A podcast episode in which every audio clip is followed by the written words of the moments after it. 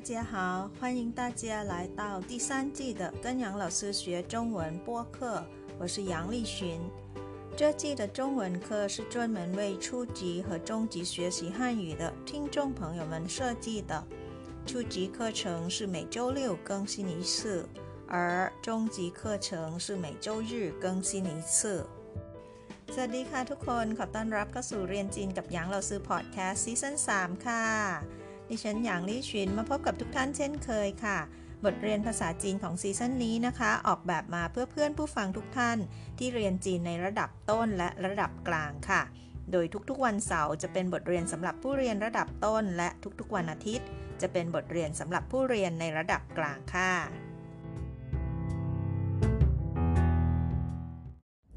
ทุกคนคะวันนี้เรายังอยู่กันที่สวนสัตว์เฉิงตูค่ะ เราซื้อจะพาไปดูความน่ารักตามธรรมชาติของสัตว์อื่น ๆ นอกเหนือจากสัตว์ใหญ่ ๆ อย่างแพนด้า ลิง แรด ม้าลาย ช้าง แล้วก็ยีราฟ ที่เราได้เห็นกันเมื่อสัปดาห์ที่แล้วจำได้ไหมคะ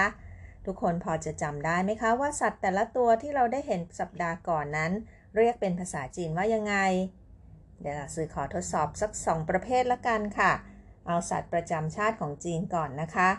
แพนด้าภาษาจีนก็คือ ฉงเมาค่ะ ขออีกตัวนะคะ ยีราฟเรียกว่าฉางจิ่งลู่ค่ะฉางจิ่งลู่ ถ้าใครอยากรู้พินอินนะคะ หรืออยากเห็นตัวอักษรจีนนะคะ กลับไปทบทวนบทเรียนของสัปดาห์ที่แล้วค่ะ เที่ยวสวนสัตว์ไปด้วยแล้วก็เรียนจีนไปด้วยนะคะ เอาละค่ะ ถ้าพร้อมกันแล้วนะคะ วันนี้ยิ้มหวานๆให้เราซื้อแล้วไปเฉิงตูต้องเหวียนสวนสัตว์เฉิงตูกันต่อค่ะ ไปกันเลย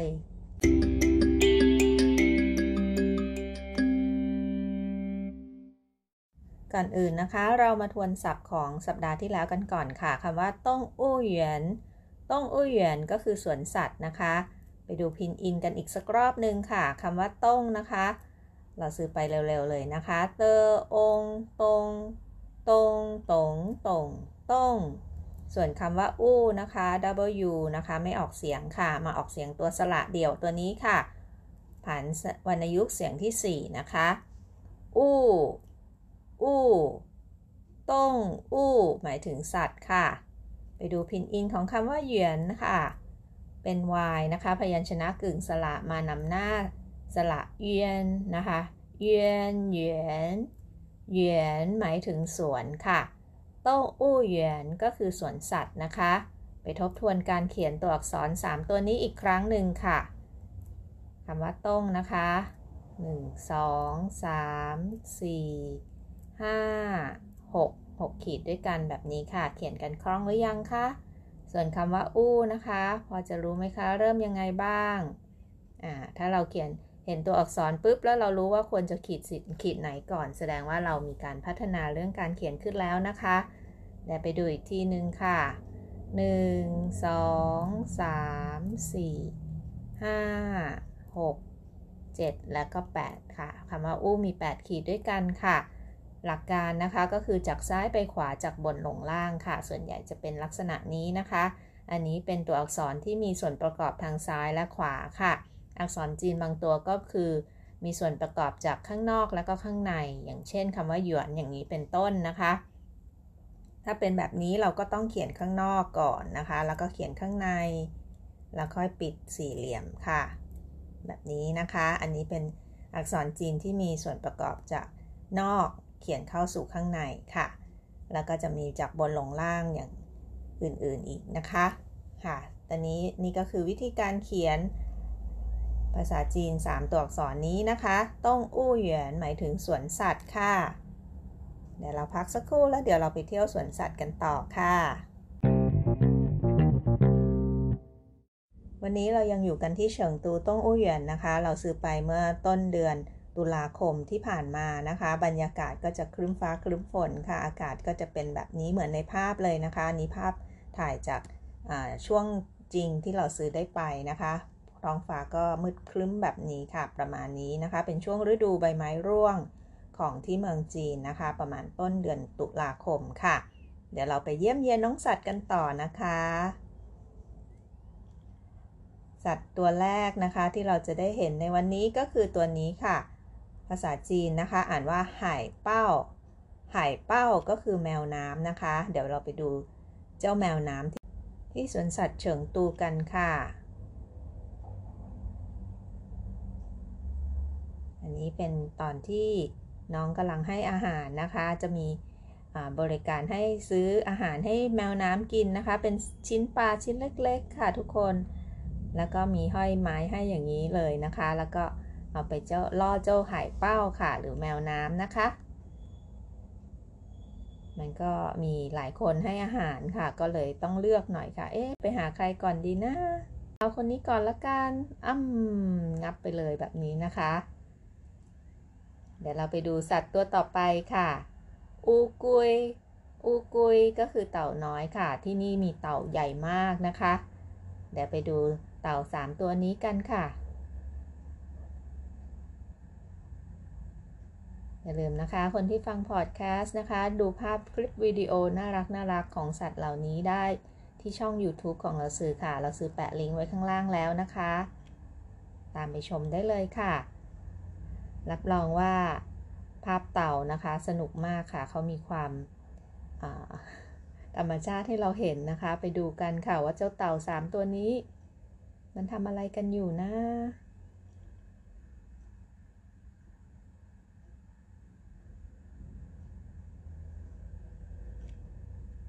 เราซื้อไม่เฉลยนะคะ ไปดูกันเองค่ะ รับรองว่าสนุกมาก ๆ ค่ะ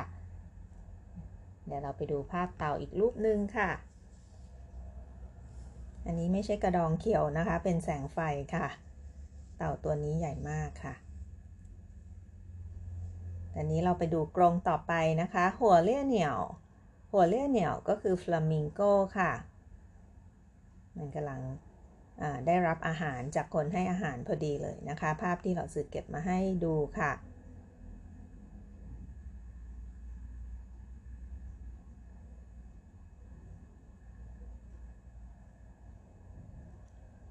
ธรรม ชาติของ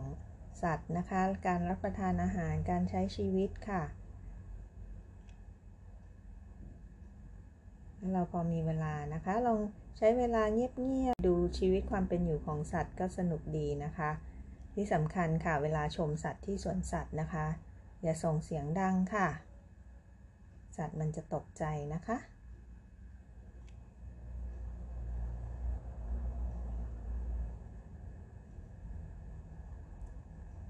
ค่ะไป ดูอีกภาพหนึ่งนะคะคำว่าหัวเลี่ยเหนียวนะคะ บางครั้งเราก็จะเรียกว่าหงกว้านก็ได้ค่ะหงกว้านค่ะ หรือว่าหัวเลี่ยเหนียวก็คือฟลามิงโกนั่นเองนะคะ เดี๋ยวเราไปดูสไลด์ไปดูนะคะ ดูจากภาพตรงนี้เราจะเห็นมีป้ายบอกค่ะทุกคนถ้าอ่านทันนะคะเขาเขียนว่าเมยโจหงกว้นก็คือ American Flamingo ค่ะ เป็นฟลามิงโกที่มาจากทวีปอเมริกาเลยนะคะเมยโจหงกว้นหรือว่าหัวเลี่ยเหนียวค่ะ นี่นะคะมีหลายพันมากค่ะจริงๆแล้วนะคะเอาละค่ะ เดี๋ยวเราไปดูสัตว์ตัวต่อไปค่ะ อันนี้ก็เป็นประเภทสัตว์ปีกนะคะ เป็นนกอีกประเภทหนึ่งค่ะ เรียกว่าเคอเคอหรือว่านกกระเรียนค่ะ ที่นี่นะคะมีนกกระเรียนหลายพันมาก ๆเลยค่ะทุกคนมีเป็นแบบ เป็นซุ้มสำหรับเจ้านกกระเรียนโดยเฉพาะเลยนะคะ แต่ละกรงแต่ละกรงนะคะ ก็จะเป็นนกแต่ละประเภทค่ะ เดี๋ยวเราไปดูกันค่ะ อันนี้ก็เป็นนกกระเรียนนะคะ หัวแดงค่ะ ไปดูอีกพันหนึ่งกันนะคะ อันนี้เป็นนกกระเรียนหัวขาวเห็นไหมคะสีขาวเทานะคะ เข้ากันได้ดีมากนะคะ คนที่ชอบวาดรูปนะคะ จริงๆแล้วเนี่ย สีที่ได้การผสมจากธรรมชาติอย่างสีของนกสีอะไรอย่างเงี้ยนะคะ ขาวกับเทาเราซื้อว่าเป็นสีที่คลาสสิกมาก ๆ เลยค่ะ มันดูแบบดูแล้วแบบว่าคลึ้มสงบนะคะ เยี่ยมยอดเลยค่ะ ไปดูอีกพันหนึ่งค่ะทุกคน black neck crane นะคะ ก็คือกระเรียนคอดำค่ะ สำหรับตัวนี้นะคะ ดูนะคะ โอ้สีเทามาเลยค่ะ สวยงามนะคะ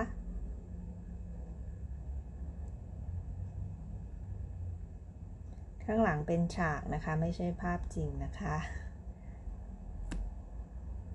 ไม่ใช่ภูเขาจริงค่ะ เป็นภาพนะคะ ต่อกันด้วยพันนี้กันค่ะ อันนี้ก็อยู่ในกรงเหมือนกันค่ะ ข้างหลังเป็นฉากเช่นเดียวกันนะคะ แต่ด้านหน้าเป็นน้ำจริงค่ะ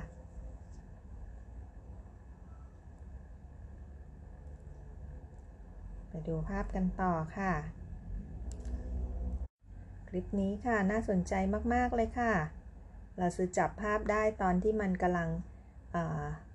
หาปลาทานนะคะ แต่ปลานี้ไม่ใช่เป็นปลาที่เกิดขึ้นในแม่น้ำธรรมชาติค่ะ ก็คือผู้เลี้ยงโยนลงไปนะคะ แล้วก็ให้มัน จับกินเอาเองแบบนี้ค่ะ นี่ได้แล้วยำยำยำยำยำช่วงที่มันกลางปีกนี่สวยมากค่ะ ลูกสาวเราซื้อชอบมากเลยนะคะบอกสวยมากค่ะ นกกระเรียนค่ะ มีหลากหลายประเภทมากนะคะ ที่เฉิงตูต้งอู้หยวนค่ะสำหรับคนที่ชอบประเภทนกนะคะ สามารถไปเยือนได้ค่ะ นี่ค่ะ ขอ close up ภาพใกล้ๆให้ดูเลยนะคะอ่าตัวนี้ก็คือตัวเคอร์หรือว่านกกระเรียนค่ะ ไปดูสัตว์กรงอื่นกันค่ะฉีเอ๋อฉีเอ๋อก็คือเพนกวินค่ะ เป็นหนึ่งในสัตว์ที่เหล่าซือชอบนะคะ เหล่าซือก็คาดหวังว่าจะได้เห็นเพนกวินเป็นฝูงๆเยอะแยะมากมาย แต่แล้วก็ผิดหวังค่ะ เพราะว่านี่คือภาพที่เหล่าซือได้เห็นนะคะ เหล่าซือเห็นเจ้าเพนกวินตัวเดียว อยู่ในกรงแบบนี้ค่ะทุกคน ดูแล้วแบบน่าสงสารมากนะคะ นี่เป็นครั้งแรกที่เหล่าซือได้เห็นเพนกวินอยู่ตัวเดี่ยวๆแบบนี้นะคะ ส่วนใหญ่เพนกวินเนี่ยเขาจะชอบเดินมาเป็นฝูงๆนะคะ ตามที่ภาพที่เราซื้อจำเนี่ยจากในหนังหรือในภาพถ่ายหรืออะไรก็ตามที่เคยเห็นเพนกวินจะไม่เคยอยู่เดี่ยวๆแบบนี้นะคะ แต่ที่สวนสัตว์วันนั้นที่เราซื้อได้เห็นเนี่ยมันอยู่ตัวเดียวแล้วอยู่แอบมุมไว้ในเขาแบบนี้ค่ะ ดูแล้วเหงาเงานะคะ ไม่รู้ครอบครัวมันอยู่ที่ไหนกันนะเอาละค่ะ ก็ขอให้เจ้าตัวนี้นะคะ ได้พบกับครอบครัวค่ะ เดี๋ยวเราไปดูสัตว์ต่อไปค่ะ อันนี้เป็นสัตว์ตัวสุดท้ายนะคะตอนออกจากสวนสัตว์ค่ะ ที่เราซื้อได้พบกันนะคะ อยู่ในบ่อน้ำค่ะเรียกว่าเทียนเอ๋อที่นี่มีเทียนเอ๋อหลายตัวมากทีเดียวนะคะ ก็คือหงนั่นเองค่ะ ไปดูกันค่ะนี่ ถ้าหงนะคะ เอาคอมาติดกันเป็นรูปหัวใจนะคะ จะเพอร์เฟกมาก ๆ เลยค่ะ แต่วันนั้นเราซื้อไม่ได้เห็นภาพนั้นค่ะทุกคนอ่าเห็นแต่หงสีขาวแล้วก็สีดำว่ายว่ายน้ำไปมาแบบนี้นะคะ แล้วก็เขาจะปล่อยควันในน้ำด้วยค่ะ อันนี้ไม่ใช่ควันธรรมชาตินะคะ เป็นควันที่สร้างขึ้นค่ะ เป็น แต่ถ้าเปิดเราไปที่นี่ในหน้าหนาวเราอาจจะได้เห็นควันธรรมชาติก็ได้ น้ำอาจจะเย็นนะคะ แต่ไม่รู้เจ้าหงจะอยู่ในน้ำแบบนั้นได้หรือเปล่านะ ต้องไปดูกันค่ะ ช่วงปลายปลายปีนะคะ เป็นช่วงฤดูหนาวของที่เมืองจีนค่ะ น้ำในถ้าเย็นมากๆอาจจะกลายเป็นน้ำแข็งเลยก็ได้นะคะเอาละค่ะ ชมภาพผงเพลินๆนะคะ ไปเรื่อยๆค่ะ ก่อนเรามาทบทวนคำศัพท์ที่เราเรียนกันในวันนี้ค่ะภาพสวยๆ ที่ช่างภาพของเราซื้อถ่ายมาฝากนะคะ ดูนะคะ เทคนิคการถ่ายทำค่ะเอาละค่ะ จบแล้วนะคะสำหรับสวนสัตว์เฉิงตูต้องอู้เหวียนที่เราซื้อพาไปเยี่ยมชมทั้ง 2 สัปดาห์นี้นะคะ เดี๋ยวสัปดาห์หน้าเรากลับมาดูเรื่องอื่นๆ เรื่องอาหารการกินกันบ้างดีไหมคะเอาละค่ะ เดี๋ยวเราพักสักครู่แล้วกลับมาทบทวนคำศัพท์ แล้วก็ฝึกอ่านพร้อมเหล่าซื้อนะคะ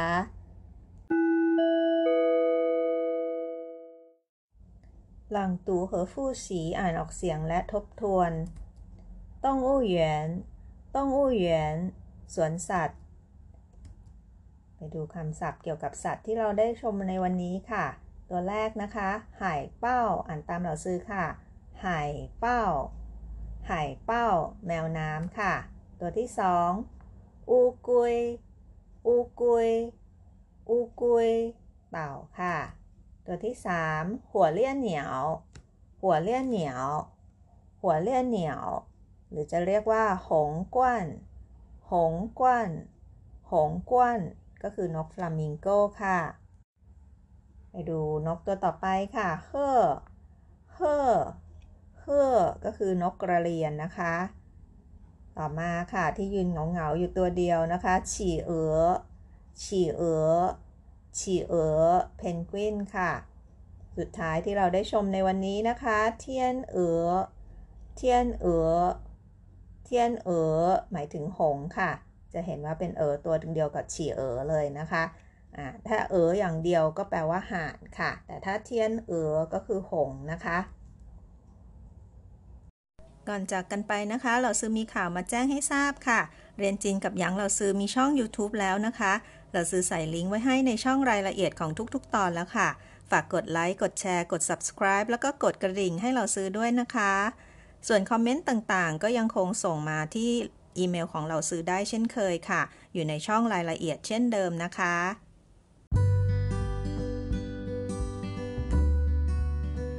了，这就是今天的课了，感谢大家收听，跟杨老师学中文。我学习，我聪明，我快乐，เย้ฉันเรียน ฉันฉลาด ฉันมีความสุข เย้ ขอบคุณทุกท่านที่ติดตามรับฟัง พบกันใหม่ครั้งหน้า สวัสดีค่ะเชื่อชื่อใจเจียน